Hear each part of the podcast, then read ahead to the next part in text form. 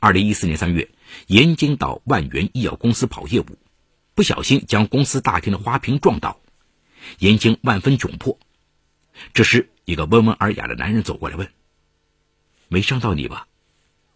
其他员工经过时，毕恭毕敬的对那人叫道：“陈总好。”原来他就是早有耳闻的青年才俊陈正辉。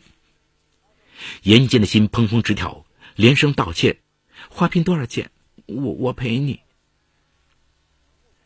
陈正辉，一九七九年出生于福州，从福建医学院毕业后，自己组建公司，做得风生水起。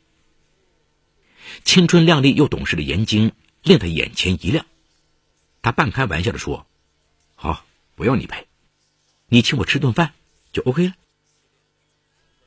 昭然若揭的好感中，两人相谈甚欢。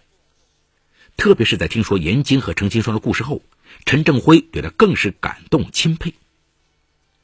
严晶心里的爱情之火被彻底点燃，担心程金双不高兴，于是他跟陈正辉商量：“妈妈对我很好，总是担心我在感情上吃亏上当，所以，我们给她一点接受的时间。”暂时不要告诉她，等我们感情稳定了，她自然会放心接受。陈正辉是个心胸很豁达的男人，他表示对严金的想法完全理解和支持。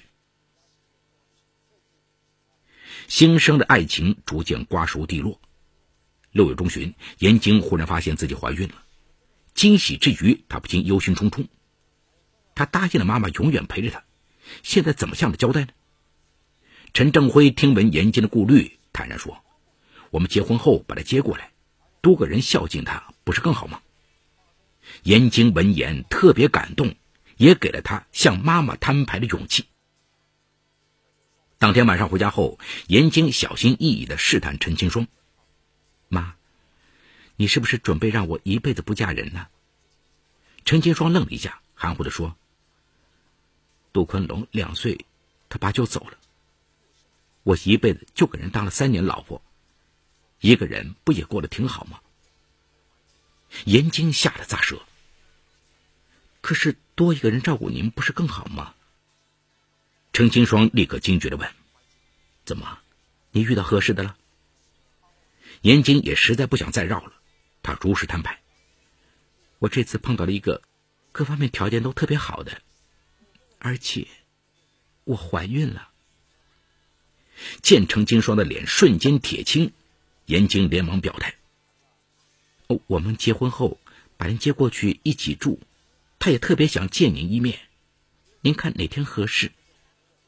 程金双冷冷的抛下一句：“我有什么好见的？”见妈妈不高兴，严晶立刻不说话。此后两天，陈金双天天捂着胸口，说自己头晕、血压高。严晶要送他去医院，他又不肯，严晶只好推掉和男友的约会，在家里照顾他。